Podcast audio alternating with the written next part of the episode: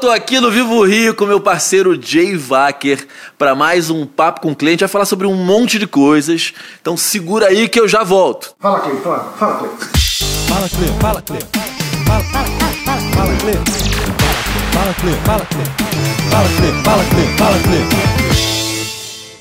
E aí, meu querido? Porra, caralho. A gente, ó, só pra vocês saberem, a gente fez uma primeira entrevista que teve thumb o caralho, eu anunciei. Aí ele me ligou e falou: pô, cara, acho que aquele papo tava meio fora de tom mesmo. Eu acho que eu, eu fui demais, era o início do canal também, eu tava também entendendo é, a minha responsabilidade, que eu acho que hoje eu tenho muito mais noção do que a gente fala aqui, vira referência pra um monte de gente. E aí eu acho que eu te instiguei e é normal. A gente fala, a gente é boca solta e a gente saiu falando. Mas hoje eu vou começar mais moderado. Querido, primeiro me conta o que, que você tá fazendo aqui no Vivo Rio hoje. Cara, eu venho. Eu, eu tenho a sorte de contar com o apoio da casa, então eu posso usar a estrutura do Vivo Rio para ensaiar e depois também vou transformar aqui num set de filmagem também. Meio Dogville. Não, não, não vão entender que isso aqui é o, é, é o palco do Vivo Rio. Vão, é um set, onde vai ter cenografia, vai ter um, mas vai ter uma sala que vai ser construída e que a gente vai usar como set. É uma loucura, né? Porque muito em função da pandemia, dessas circunstâncias eh, bizarras, isso proporciona essa condição de poder usar a casa que tem essa, eh, essa condição de poder oferecer para a gente a estrutura deles. E a gente vem ensaiando já a terceira semana esse filme que eu, na verdade, venho trabalhando com ele já desde setembro de 2019, intensamente. Não parei com a pandemia, a gente continuou ensaiando pelo Zoom. E agora presencialmente, né, com protocolo, com, né, com o maior cuidado do mundo, mas eles estão lá embaixo. E eu tô aqui sem máscara. Puta que o pariu, hein? Não, mas eu tô aqui. Ó, só para as pessoas não acharem que você enlouqueceu, É. eu queria que você contasse um pouco, porque do Jay do cantor até o Jay que tá virando cineasta É. e fazendo roteiro, etc., você tem uma parte aí que muita gente não sabe, que é a questão das peças, dos musicais, que você já passou por isso também, né? Sim, é, é na, na real, assim, quando falam o cantor, é, é, evidentemente eu canto o que eu escrevo, mas antes do cantor eu me sinto um, um cara que cria. Sempre me se- senti um artista cria. E cria histórias que podem ser cantadas ou contadas. Sempre fui assim. É, então eu não me sinto assim o cantor, embora a grande maioria me conheça como tal. Eu me sinto um cara que cria histórias e essas histórias podem ser cantadas ou contadas. E sempre tive muito prazer é, com teatro, teatro musical. É uma formação que eu tenho antes mesmo no primeiro disco que eu lancei. Eu tive a sorte de pegar, eu morava em São Paulo na época, peguei grandes montagens, grandes diretores, tive grandes mestres. Então, Oswaldo Mendes, Nelson Baskerville, Oswaldo Boareto, Raul Cortez, Célia Helena, Fauzi Arapi. Assim, eu tive um privilégio e assisti aquelas montagens fabulosas, fantásticas do Cacá Rossetti, do, eh, do Antunes Filho, do Zé, do Zé Celso, é, porra, você quer falando aqui do Abu Janra, é, Gerald Thomas, já falei? Gerald Thomas, maravilhoso. Enfim, o, o- o- enfim, era, era tanta coisa bacana que eu pude acompanhar naquelas, naqueles, naqueles final dos, da década de 90. E aí eu assimilei aquilo tudo e aprendi muita coisa. E sempre tive vontade de trabalhar efetivamente com a minha criação no teatro, né?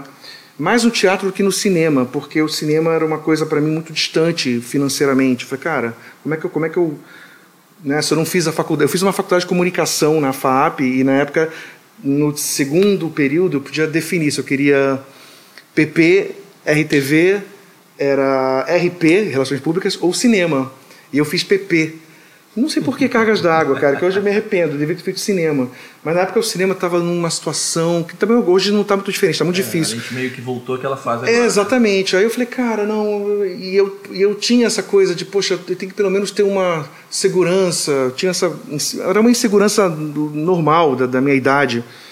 E eu não fiz o cinema. Mas aí eu falei, mas sempre fui absolutamente cinéfilo de, de ir para as mostras e ficar vendo absolutamente tudo, assimilando e, e decupando aquilo que eu, que, eu, que eu consumia. Sempre fui muito assim, né?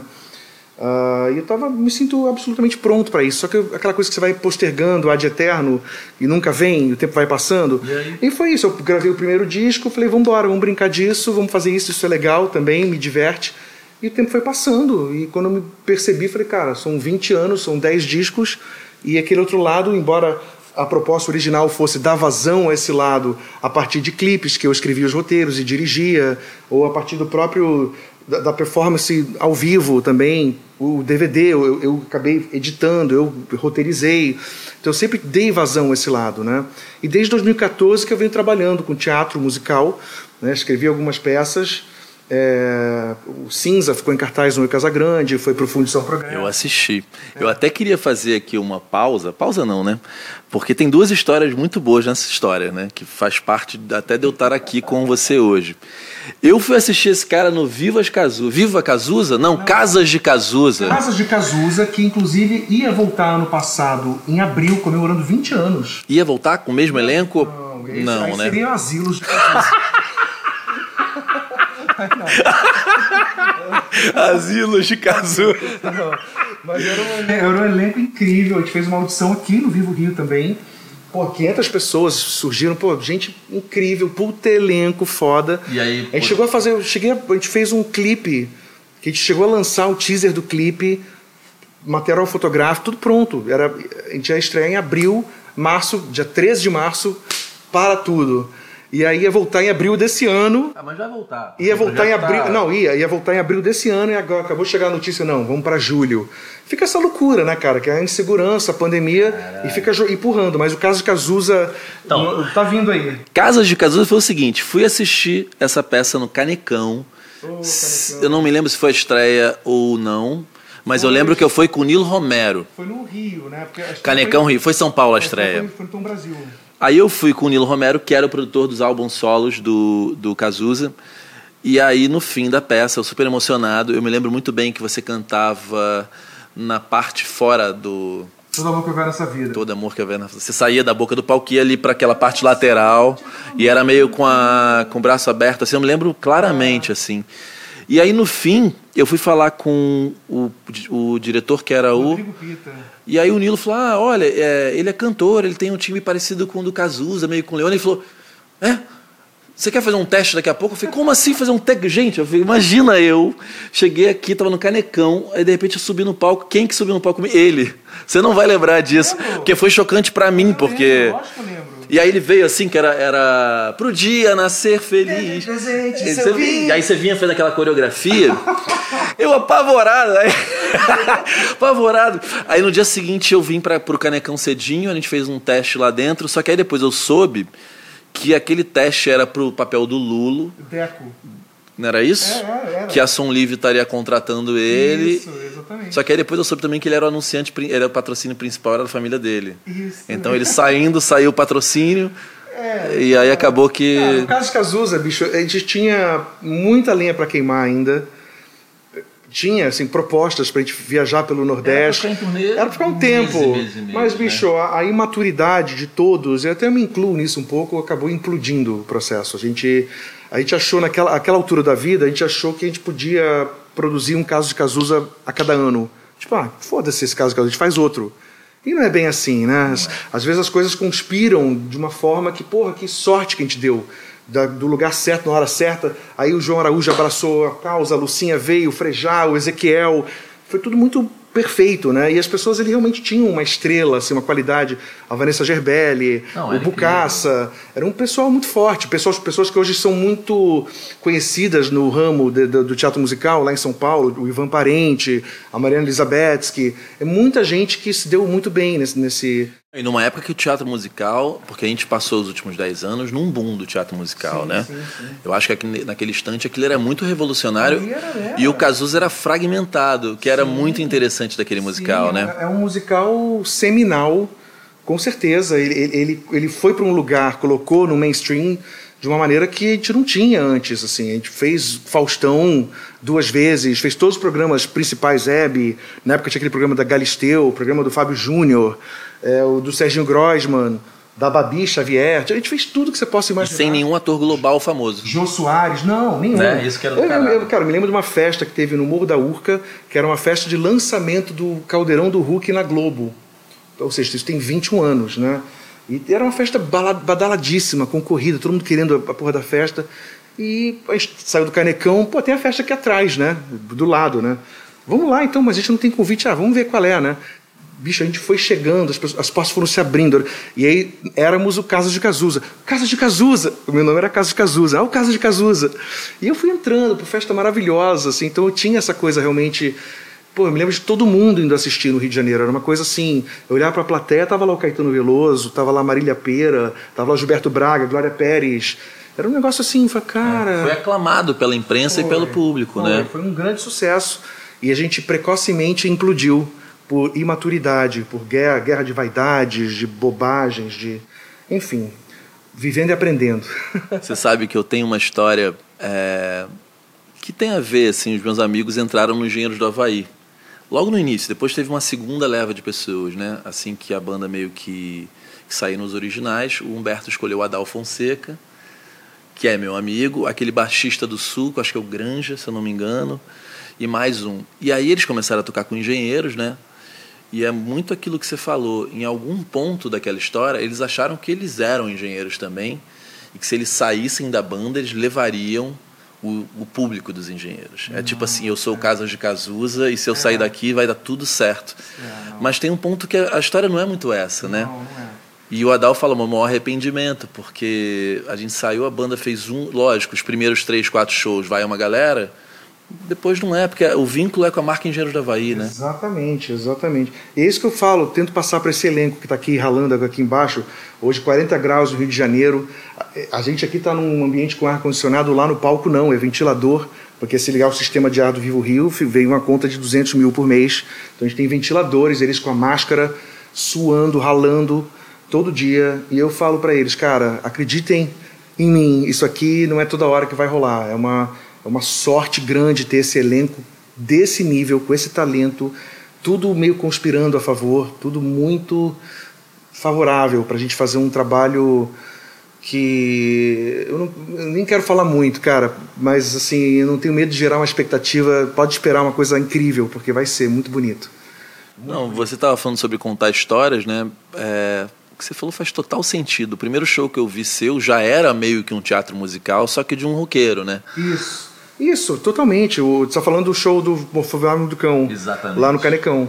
Exatamente, já era. E quando eu faço o DVD, também é a Jornada do Herói. Completamente. Jornada É isso, é completamente. Eu boto os músicos numa caixa, levo eles embora no retorno, né? Com os- o, o Mr. Bacon, que é o porco, tem, tem personagens, tem toda uma, tem uma história ali.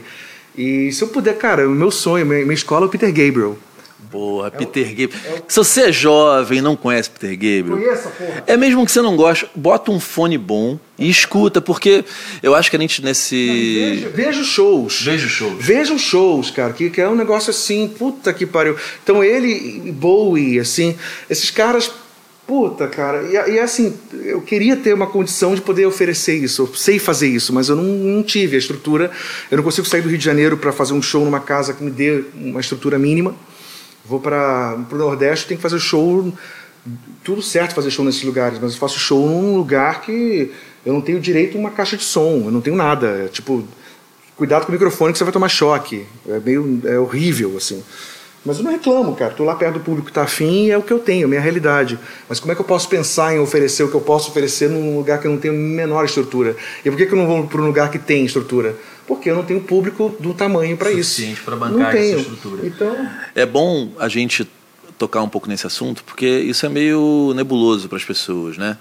Quando você vai para o interior do Brasil, é, você ter uma estrutura, gente. Então, quando você for montar o teu show, você montar uma coisa muito grande, é muito difícil que você consiga é, sustentar isso ao longo da estrada, a não ser que você seja uma explosão nacional, né? Exatamente, exatamente. Ou você é uma explosão nacional, ou você tem por trás um cara botando muita grana, ou você é um cara de muita grana, o que não é nenhum problema também. Eu, eu tenho- as pessoas tendem a ser preconceituosas com quem tem muita grana, não é meu caso, mas quem tem muita grana, se tem uma condição e pode e acredita no que está fazendo e vai lá, não é por isso que a pessoa necessariamente vai ser uma pessoa fazendo um trabalho ruim, ela pode ter talento realmente e ter uma condição de, de oferecer, que, que sorte é dela, né? Que sorte que ela está botando dinheiro em arte, Em né? arte e fazendo que bom, que eu torço para que a pessoa faça uma coisa que faça uma diferença na vida dos outros. então não tenho nenhum problema com isso. Agora, se você não tiver essa estrutura, esse background, essa coisa, esse estofo, né, o, respaldo de ou da família ou de um investidor e tal, esquece, porque você não consegue fechar a conta. Você não consegue pegar da bilheteria o que vai fechar hotel, hospedagem, transporte, pagar cachê de todo mundo. Impossível. Então, o show que eu faço para lá, eu não tenho hold, eu carrego o bumbo nas costas, eu, entendeu? Vamos lá na raça, e é perrengue, e às vezes eu tomo, até hoje, até tomo calote, que eu não, tenho. Calote é algo, algo clássico no Brasil também, né? E uma coisa do Jay, assim, a gente conversa muito, né? É, eu sei como é frustrante para ele não poder levar a qualidade que ele gostaria para um show, porque tem algumas pessoas que eu conheço no Brasil que tem esse esse primor em, em gravar direito. É, sempre quando eu vi uma coisa legal de, de arte gráfica, eu falei, cara, quem é o designer, quem é o fotógrafo? Você sempre escolheu tudo muito bem. E aí é louco porque talvez seja o que, o que faz ele ser quem ele é, e a gente estava outro dia falando no telefone. Muita gente admira o Jay como eu admiro, justamente por essa qualidade, mas ao mesmo tempo, quando você tem ciência do processo inteiro, quando você tem é, educação, entendimento do mercado, também dificulta, porque a gente também não quer ceder a qualquer coisa. A gente não quer fazer sucesso a qualquer custo. E eu acho que isso é o que você tem de mais bonito, mas que talvez em algum ponto pode ter é, atrapalhado processos que teriam andado se você tivesse, sei lá, gravado uma versão cafona de alguma coisa porque o diretor falou. E, gente, isso é super comum. Assim, eu acho que está mudando porque os gravadores não têm mais a mesma força, mas naquele instante ou, era, ou você fazia ou a porta não abria, né? Já, já me ofereceram portas escancaradas se eu topasse esse tipo de coisa. Mais uma vez, grave isso aqui, que isso aqui vai bombar e você vai se dar bem. Eu olhava, mas eu não sou isso daqui, eu não vou fazer. Já me convidaram, estou falando de diretoria, de, né, os caras me convidaram mais uma vez no início, um e dois, para participar do The Voice. E não tinha nenhum cabimento. ok? Eu lembro que pô, me chamaram para participar do The Voice e todo o dinheiro que eu ganho de show, que eu ganho de, de tudo que eu ganho, eu sempre invisto na minha carreira, né?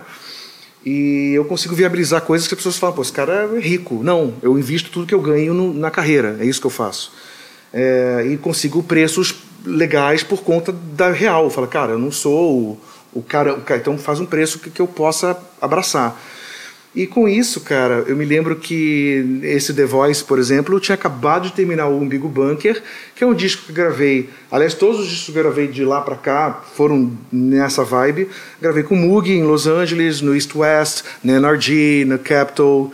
Aí você pega lá ficha, ficha técnica, Vini Colaiuta, Greg Fillinganes, Jamie Roberack. É, é tipo ridículo, assim. Aí eu acabei de terminar esse disco, aí eu vou pro The Voice. Os caras falam, esse cara não precisa estar no The Voice. né? Eu, e, enfim, eu não vou nem contar exatamente o que aconteceu, porque aí eu vou ter que pedir para você cortar. Eu tô aqui pensando, é, é, não, mas eu, eu acho que é isso aí mesmo, não precisa expor as pessoas também, né? Não vou expor ninguém nem nada, mas, meu irmão, só quero dizer que se eu tivesse desesperado, vamos atrás das portas que se abrem, eu teria ido fácil, assim, porque, mas não é, não é o que eu quero, não, não nesse lugar, eu não tenho essa coisa, realmente eu não tenho. Eu sou, em- embora eu seja muito é, é, verdadeiro em tudo que eu faço, eu sou eu sou esse artista criador. É, eu tenho tenho um outro lado que eu não tenho, que é o lado de que eu precisaria ter, mas eu não tenho e tudo bem com isso, estou bem resolvido com isso, que é o lado de me vender, minha imagem, minha cara. Não, não- eu fico pensando, poxa, por que eu não pensei em ser o Daft Punk lá no início, assim, ser o Gorilas? Adoraria que o Jay fosse o Gorilas. É, ninguém ia saber quem é você, ser Aquela é, máscara de porco forever. Ainda dá tempo, né? Você sabe que o Pablo. Não, não, olha só. O Pablo Bispo, é, que virou compositor desse pop da vez, ele deu uma entrevista muito generosa comigo no estúdio. E aí, quando terminou a gente conversando, ele falou: Cara, a gente tem um projeto que muita gente nem sabe que somos nós, que é da Sony é bombado. E e é tipo personagem mascarado. É, mas agora já acho que Agora tá, tá é. tarde, né? Assim. Mas tudo bem, isso aí é um negócio que eu- me ocorre, mas já foi. Também não é um problema para mim. Mas Algumas dessas portas escancaradas que se abriram e você não foi, você se arrepende? de jeito nenhum. Eu tô 100% satisfeito com a Olhar para Trás, com tudo que eu fiz. 100%.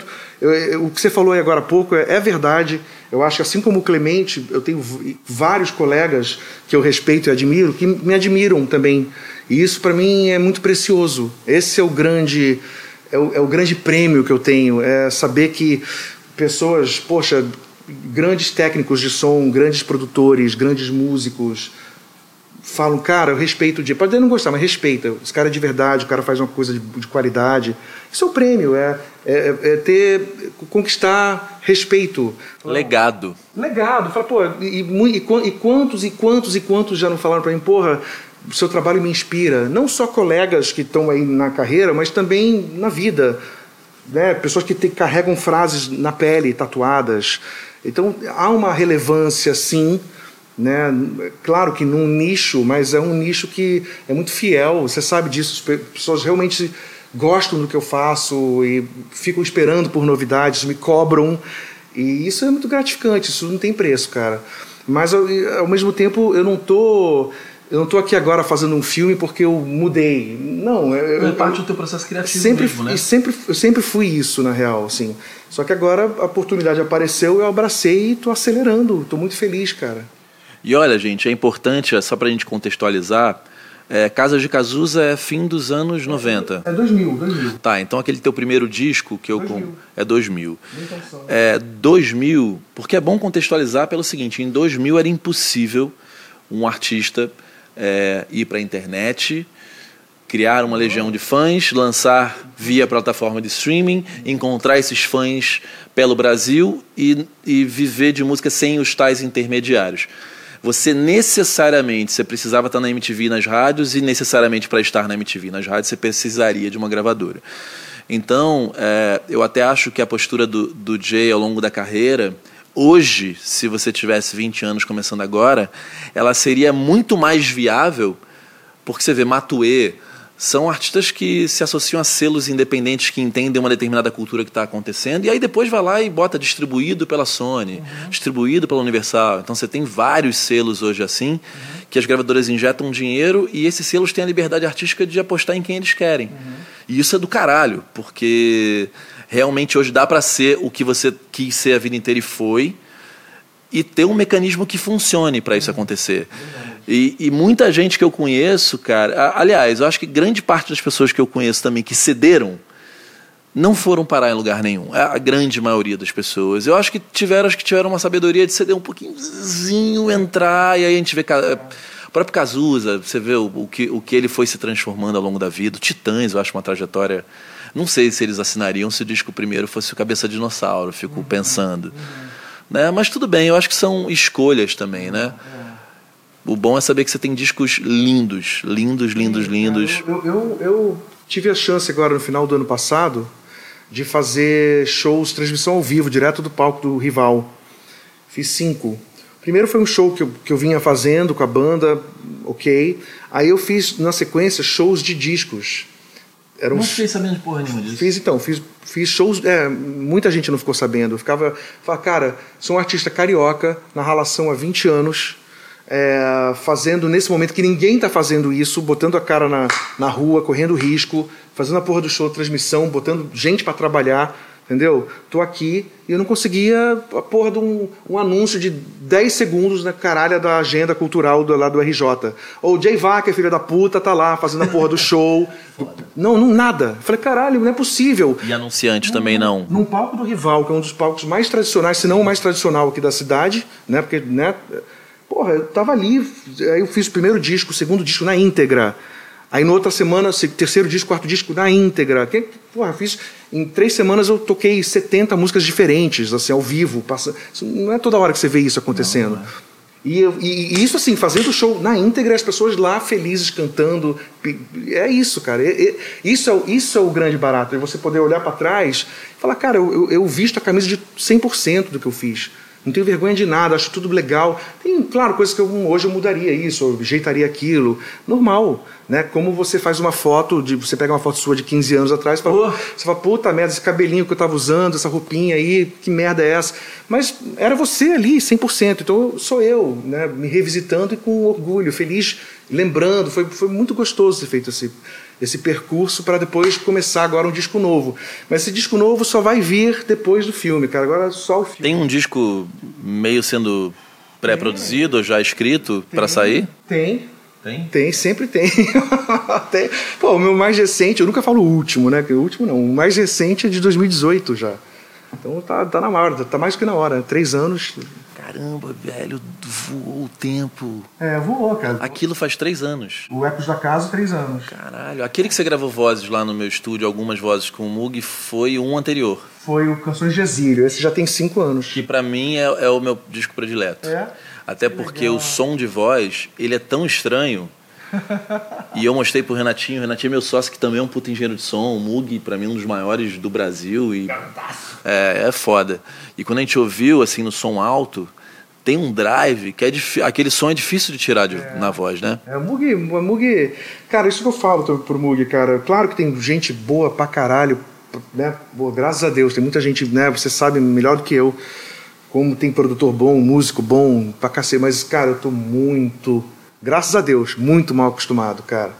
Mas muito, é tipo assim, muito mal. Cara, vai gravar com o Mug, com os músicos que eu gravo no East West, você fala, puta, aqui nada fica, nada tem graça. E não é, e não é arrogância nenhuma, tá, gente? É porque. É verdade. Irmão, se você vai brincar na porra da Disney, você acha o Tivoli Park legal, mas é o Tivoli Park, caralho, não é a Disney. É meio...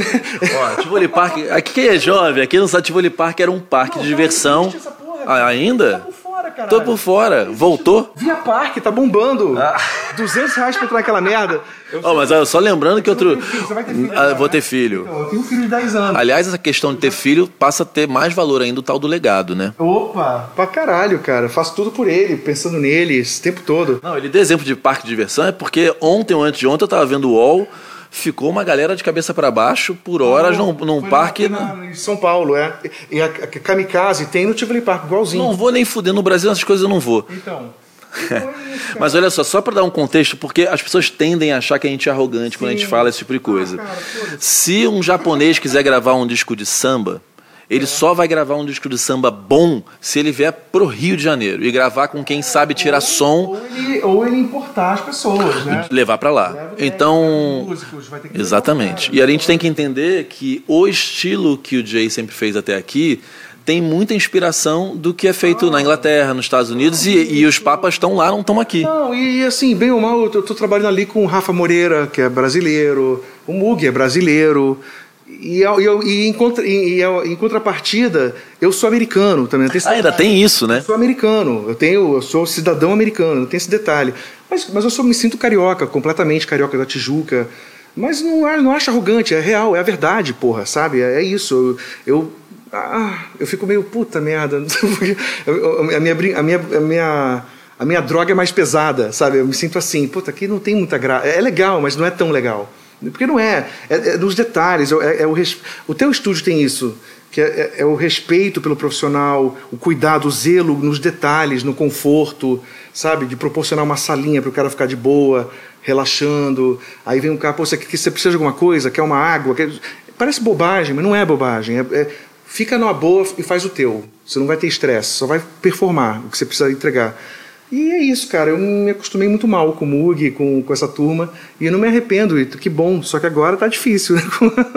A gente está numa pandemia e você falou no início né, desse papo da necessidade que a gente acabou tendo que, que se reinventar. Se ressignificar, às vezes, né? Cara, pra mim, porra, pra mim tem sido. é, a real é que assim, no ano 2019, início de 2019, eu já estava preparado para gravar um disco depois do Ecos da Caso. Eu não ia parar, já estava com o disco pronto lá. Eu me reuni com o Mug, vamos fazer o disco. Só que o dinheiro que eu tinha pro disco sumiu com um camarada aí. Um camarada foi embora. Camarada. Você precisa cortar depois. Não precisa. É o camarada, enfim. Desapareceu com o dinheiro. Desapareceu o dinheiro de muita gente, né? Foi parar no Fantástico, que agora ele tá preso, inclusive. Aí, porra, bicho, eu me fiquei muito mal, né? E aí eu fui. O que, que eu faço agora? Tá toda a minha programação foi pro caralho, né? O que, que eu faço? Eu Mas o disco tem o quê? De, de- já tá gravado? Tem coisas gravadas ou não? tinha as coisinhas que eu tinha. eu, assim, eu sempre monto um esqueleto, né? No live, assim, faço um esqueletinho, voz guia e tal, tá lá. As ideias estão lá, registradinhas. Aí a partir disso o Mug vai, a gente chama as pessoas e grava. É meio esse processo, né? Tá lá, pronto. Mas agora já muda. Aquele disco já, já é outro agora, né? É, que a gente vai se transformando, o disco já não é mais o mesmo, É, né? Como que você tá em relação... é, eu sempre falo pro Jay, porque ele teve um blog que era bafo. Porra, Cleclita... Caralho, tu- ali tu tava língua solta pra caralho, né? Eu, eu, eu, eu sou, né? Na real eu sou. só- É, eu tô aqui pisando em dedos pelo seguinte. Não, é porque assim, gente, eu, é, em primeiro lugar, né, eu simplesmente abdiquei de ser um prestador de serviço do mainstream mesmo. E é engraçado que um compositor, o Totonho Venerroar, mandou uma mensagem para eu, eu mandei ele tomar no cu. E de boa, não tem o menor problema em falar. Ah, se você, você tem que primeiro conquistar o nosso respeito para depois você poder ser quem você quer ser. Eu olhei, eu respondi e falei, irmão, você acha mesmo que eu estou preocupado com a tua aprovação e a dos teus colegas? O meu, o meu trabalho é feito para outras pessoas. Então, na verdade, eu ganhei uma liberdade real de falar o que eu penso, porque eu não. Se um dia uma gravadora me contratar para ser o diretor de marketing de alguma coisa, primeiro eu quero saber quanto eu vou receber, porque vai, eu vou ter que negociar com a minha liberdade. Mas eu abdiquei mesmo, esse não é o meu plano. Eu não estou fazendo nada disso para ser contratado pelo Caetano, nem pela Paula Lavigne, nem por uma gravadora. Então, é, eu venho aqui e falo o que eu penso mesmo porque eu mudei o meu foco. Então, eu posso me expor. Ninguém vai, a não ser, eu posso ser processado. Uma outra história, mas eu, eu não estou fechando nenhuma porta. As portas que estão fechadas, eu não quero abrir mais. Quando eu sento aqui com o Jay, eu acho que o Jay está nesse momento é, cinema de, de cineasta, roteirista, etc. Mas a gente tá, a gente não tem mais 20 anos, a gente ainda está jovem. Eu acho que ainda tem muitas possibilidades para ti como cantor, principalmente dentro do mainstream, porque ainda está mudando. Em algum ponto é assim, peraí, mas agora a gente precisa lançar um disco de alguém que cante de verdade, que componha de verdade. A Globo passa um pouco por isso. Ela tem um monte de atores muito imaturos jovens que foram é, pegos lá naquelas oficinas onde a beleza era o mais importante e não tem protagonista de 50 anos. Então, é, por que, que eu estou pisando em ovos? Porque eu não quero que ele se exponha. Porque se eu instigar, ele fala. E aí, um, eu vou ter que cortar, ou dois, eu não vou cortar e eu posso estar fechando portas para ele que eu acho que não faz sentido. Você entende, né? É, Agradeço. Essa coisa das portas, até, isso já responde o que você estava introduzindo. porque o blog era punk rock. É isso, o, o blog me causava problemas mesmo, assim, de processo, de gente indignada. E eu- a real é que eu comecei absolutamente ingênuo, achando que eu estava falando para meia dúzia de pessoas que eu conhecia. Falando para Clemente, para Fulano, para Beltrano, era isso para mim. E quando você perceber que não, as pessoas citadas eram alcançadas, invariavelmente. Eu falei, caralho. Eu fui falar de um cara que é um cantor aí de rock, que é um, para mim é um boçal, que foi no programa do Altas Horas, do Serginho Grossman, e aí em determinado momento tinha aquele, quadro da, de sexo, da, da mulher falando de sexo. Aí, sei porquê, falou, mas quanta, com quantas pessoas você já transou na vida? Pergunta idiota, né? Aí ele falou, ele falou um número assim, bizarro, tipo, ah, umas 4 mil. Aí todo mundo, ah, e bonitas. é, porque a minha banda tem tantos anos de carreira, não sei quantos shows, então é isso, de 4 mil. Eu falei, cara, esse cara, aí esse cara, esse cara é um débil mental. Falei, débil mental, nossa profissão não é isso para começar, vira, vira uma coisa, parece que é, é isso, a gente não é isso. É, isso não é verdade, é, é bobo, é, e um programa de, de formação de, de jovens ali completamente inadequado, né? Eu achei aquilo uma merda. O próprio Serginho deve ter ficado constrangido, porque não é. Não tem a ver com ele esse tipo de papo, né? Só comentei que era uma graça sem graça. Aí o empresário dele veio, que, que, é você para falar? Vou te processar. Falei, caralho, meu irmão. Mas você sabe que não processa, né? Esse povo fala que vai processar, mas não processa, né? Então, mas eu fui me cansando. Depois eu, eu contei a história da mutreta do prêmio Multishow, expus a real, deu merda também. Eu falei, ah, quer saber? Pra que, que eu vou ficar? Me bicho. Pô, conta pra mim. Já que não tem blog, cara. A mutreta do É, Multishow? pô, já pode? Ah, pode, foda-se. Não vou precisar cortar depois, Não não? precisa, porque é verdade. Se alguém quiser, é verdade. Foda-se, é verdade. É o, é o seguinte, eu concorri a melhor clipe do ano em 2005 com o Cotidiano de Casal Feliz. Aliás, essa é uma música animal. Então, eu concorri a melhor clipe, prêmio Multishow.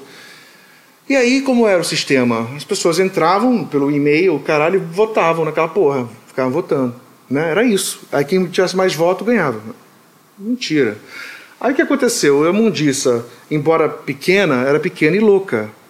ensandecida, vamos fazer esse cara ganhar. Inventaram uma fábrica de e-mails, então ficavam dois o dia inteiro, 24 horas, criando e-mails. Um disse a tua fã. É.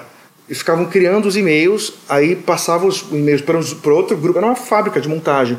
Aí os outros ficavam votando e outros computando. Era assim, non-stop, 24 horas. Aí foi. realmente assim, porque eu estava competindo com artistas muito famosos, né?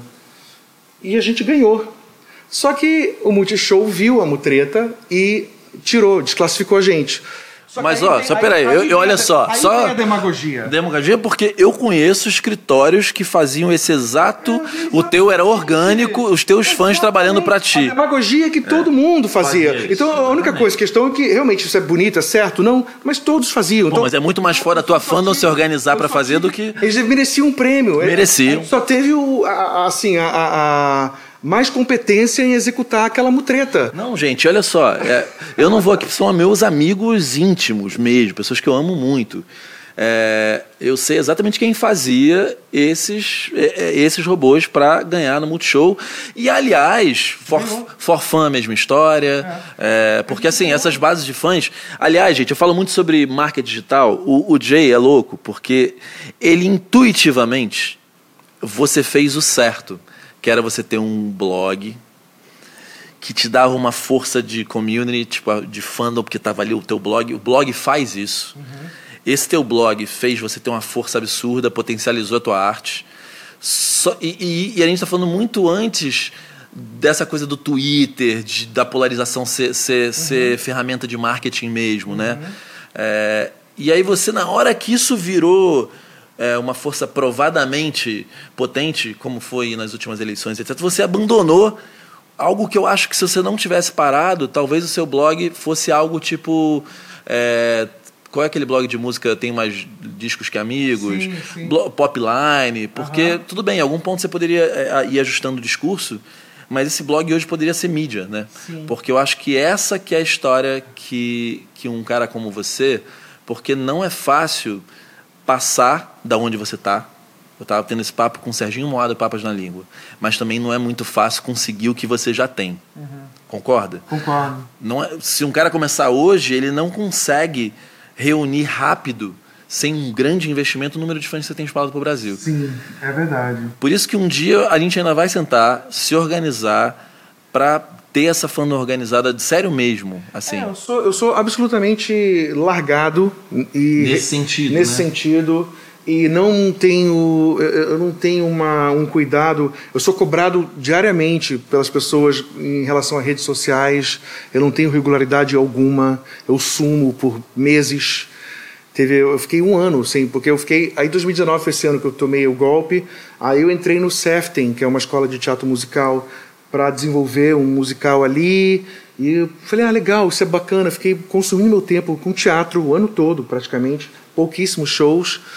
Aí, início do ano passado, cara, morreu a minha avó, que era uma pessoa, porra, pra mim, Mãe da sua mãe. Mãe da minha mãe, pra mim até hoje, tá- todo dia eu choro em algum momento, assim, que é muito triste pra mim. Sinto muita falta da minha avó. Parece coisa de, ah, pô, marmanjo desse com saudade da avó, mas, é, é, enfim, pra mim é muito duro, assim. E aí foi um negócio muito difícil. Aí, na sequência, todos os projetos que eu estava trabalhando foram adiados por conta da pandemia. Eu me vi sem poder fazer show, sem, assim, na merda, sem, sem perspectiva de porra nenhuma dos, dos projetos e sem poder extravasar, que era o meu grande lance na natação, que é onde eu aliviava minha ansiedade e tal, não podia mais fazer nada. Foi muito difícil, né, cara? Eu sei que tô, tô junto com muita gente que se fudeu na pandemia, muita e muita gente, mas foi um ano muito difícil. Aí fiquei pelo Zoom, quando veio o Zoom, trabalhando sem parar sem parar mesmo. Trabalhei dia 30 de dezembro, dia, sabe? Não parei de, de trabalhar na peça e no filme. São duas coisas diferentes que eu vim fazendo. E show, cara, consegui fazer esses cinco shows do Rival e mais nada. Então eu venho, do, eu venho numa, numa sequência muito, de muita coisa, muita dificuldade e me sinto muito feliz por estar aqui vivo, com saúde, com vontade de realizar. Mas eu sumo das redes sociais. Quando eu estava nesse, momento na merda, triste pra caralho, sem, sem perspectiva, sem trabalho, sem poder fazer porra nenhuma. Eu vou fazer o quê? Eu vou ficar postando o quê? Oi, gente, hoje olha aqui meu café da manhã, tem um biscoito de maisena. Eu não consigo fazer essa Eu concordo com você. Eu acho que tem a ver um pouco com o que a gente estava falando de legado, propósito. Acho que nem todo artista tem que estar tá na internet da mesma forma. O que eu acho é que a gente tem hoje. Pô, cara, sempre que eu encontro, eu até tô querendo fazer esses encontros de brainstorming, né? Porque tipo o Sketch, que é meu querido amigo, assim, grande, um, grande, grande pensador, assim. Grande. A gente se reúne para um meio que instigar o outro. Bom. Aí o último encontro ele me instigou com tweet, falou, cara, tu tem que ficar atento. E eu enxiguei ele com o TikTok e comecei a mostrar um vídeo no YouTube, mil views. O mesmo vídeo no TikTok, 100 mil views.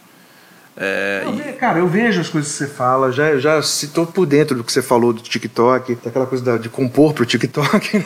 Não, mas só você terminar o raciocínio, tá? O que eu acho é que hoje a gente tem, por exemplo, ele mostrou um cara que assiste filmes incríveis na TV, liga o Twitch, aí como ele é engraçado, tipo jogo de futebol, esse cara assiste jogo de futebol no, no Twitch, as pessoas abaixam o volume da TV da Globo, porque querem ver a Globo, mas ouvir o cara. Então acho que a gente tem hoje é, algumas plataformas que o Jay criador pode estar tá compartilhando esse processo, inclusive solitário. Tua marca não tem nada a ver com a marca da Ludmilla. Que não necessariamente, olha, eu estou comendo meu, meu queijo quente, hoje eu estou indo é. nadar. Não, mas olha só, gente, eu vou entrar aqui num processo de leitura de 12 horas eu vou deixar aqui a câmera ligada, não vou nem estar tá olhando, mas quando eu achar uma parte, algo que eu acho relevante compartilhar, eu vou virar aqui para a câmera e falar: olha, gente, olha que coisa foda isso aqui. Óbvio que você não vai atingir a menina que gosta de ver a Anitta tomando café da manhã, mas talvez você possa é, atingir um cara que fala: porra, bicho, esse cara passa nove horas escrevendo um roteiro. São processos muito ricos que, e hoje a gente tem plataformas que podem fazer isso, que permitem um Jay Wacker que, que, que é artístico mesmo, botar isso para o mundo. Uhum. É todo mundo que vai gostar? Não, mas também quem gosta de algo assim gosta pra caralho. Exatamente. Você entende o que eu tô entendo, falando? Entendo, completamente. Entendo sim. Mas é uma coisa que eu preciso. Eu não penso nisso. Simplesmente eu não penso. Eu vou faz, trabalhando intensamente, intensamente. E esse lado fica. De, ninguém pensa por mim, eu não penso. Eu não tenho esse ímpeto. Eu preciso ter. Não tenho não tenho é, nenhum orgulho disso, de não pensar nisso. Não é uma coisa, ah, eu não penso porque eu sou marrento. Não, não, não é. Não, é. Eu acho que é um, é um problema meu, que eu reconheço. Eu preciso pensar nisso.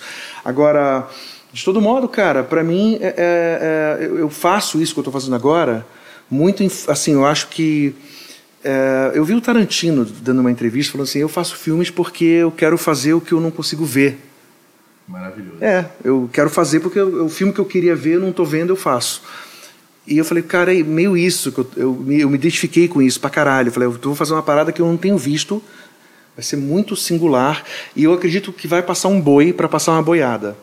Estou apostando muito nisso, sabe? Quem é que. Porque dinheiro mesmo eu não vou ganhar com esse projeto, né? mas eu vou ganhar quem fez isso. E aí vem uma boiada. E, cara, isso não quer dizer que eu vou aposentar as músicas e os discos que para mim ainda vão ser discos, né? Eu sei que não é isso, é sim. Não, mas assim, gente, voltando ao papo, tá? É Você tem é, tem um livro chamado caralho que fala sobre a Merge e, e a Merge e a 4AD. São dois selos, é, a Merge é, é americana, que lançou Arcade Fire, né?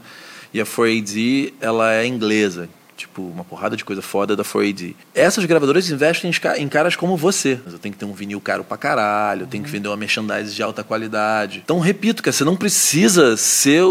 É não, óbvio não que, que tem vários caminhos. É. Né? é como viabilizar comercialmente esse DJ artístico. Como que a gente é, pode fazer mim, isso? O, o, disco é uma tem um sentido, sabe, Clemente? É, é, é como se fosse um você pode questionar, mas por que isso? Né? Por, que, por que não lançar aos poucos? Lança uma, outra, três?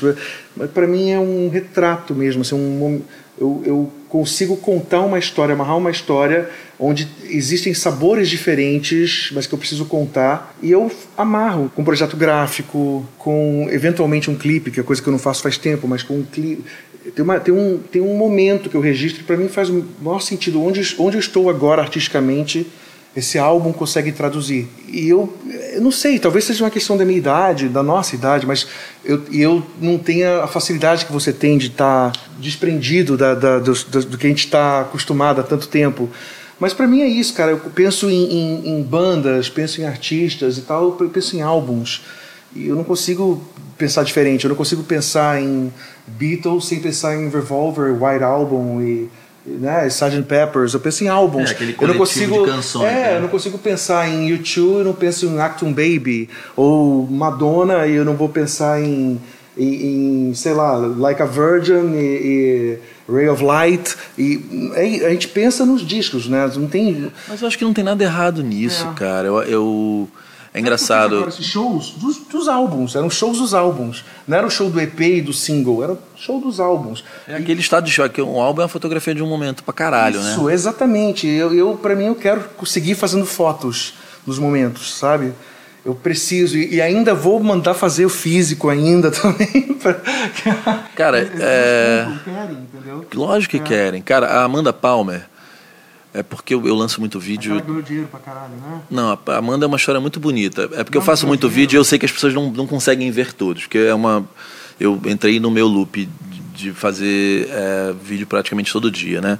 No South by, teve a palestra dela, South by de dois anos atrás, né? E ela falou uma coisa muito foda. Ela falou: olha, quando eu entendi, ela chama de the, the white man, que na minha vida sempre teria esse homem branco dizendo o que, eu teria que fazer, o que, eu não poderia fazer. E tudo que eu fazia era sempre uma frustração para os meus parceiros comerciais, porque eles queriam que eu vendesse um milhão, 10 milhões, 20 milhões. E eu sempre vendia, se eu não me engano, meus 35 mil, meus 45 mil álbuns. Agora não me lembro se era 35, 25 ou 45. E aí ela entendeu que no modelo é, de contrato com gravadora tradicional, 35 mil fãs não davam para ela o dinheiro que ela precisava para viver.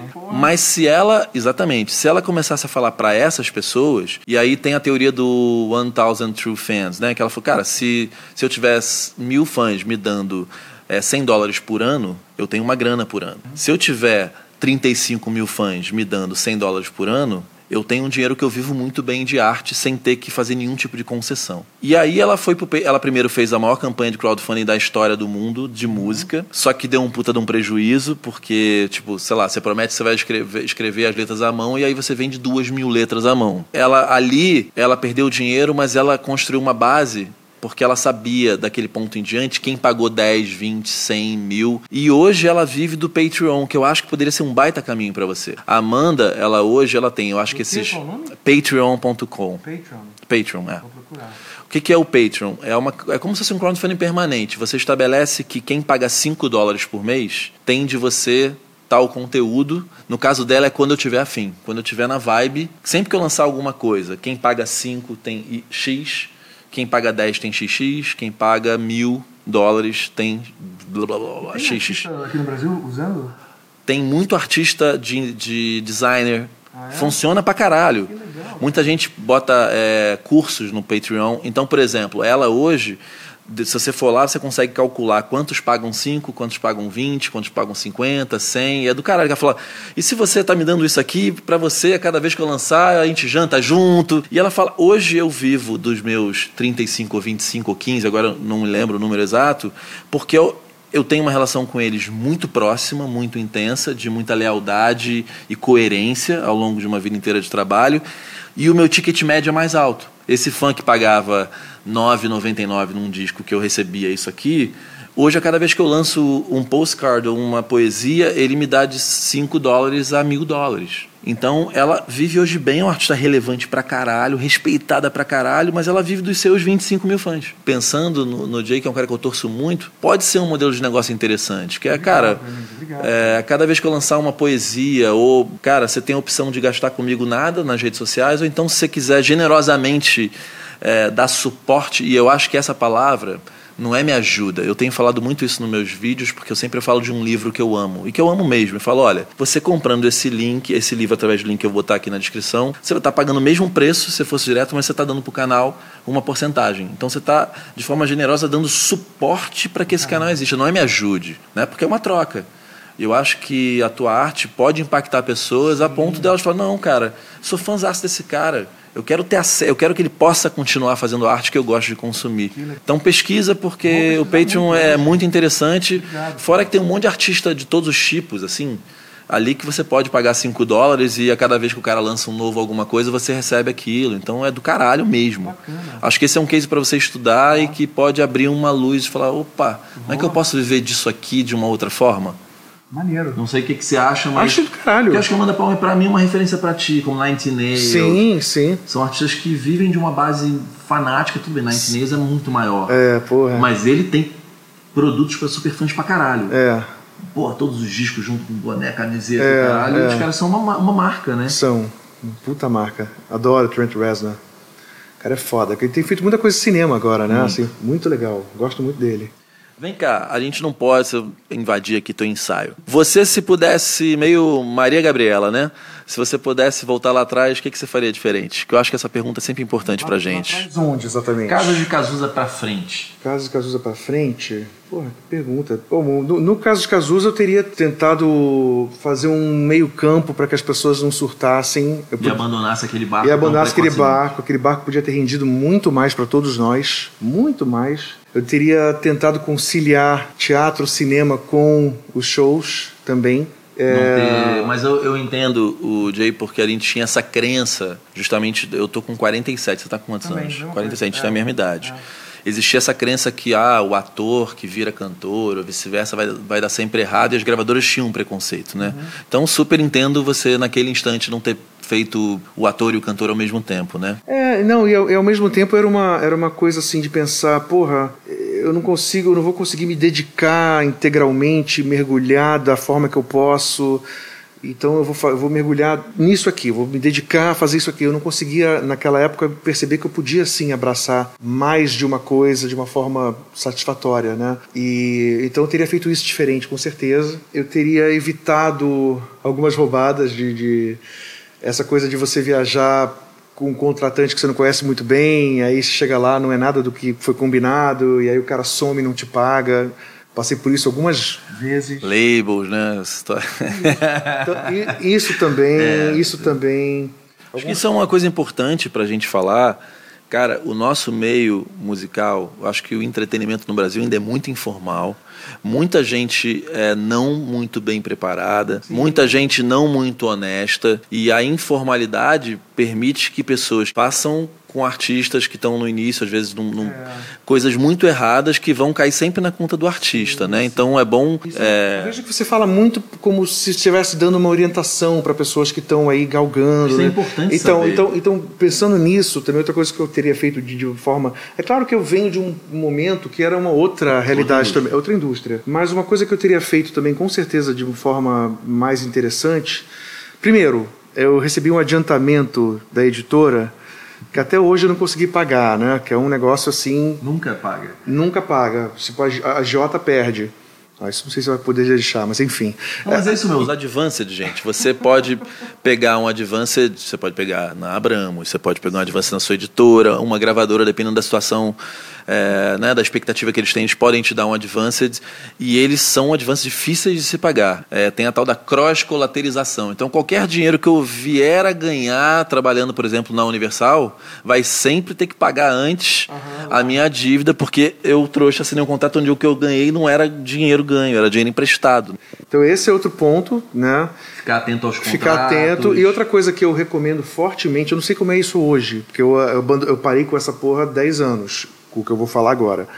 Mas eu fiquei por outros 10 anos sempre dentro de um escritório com um empresário incrível de um outro artista.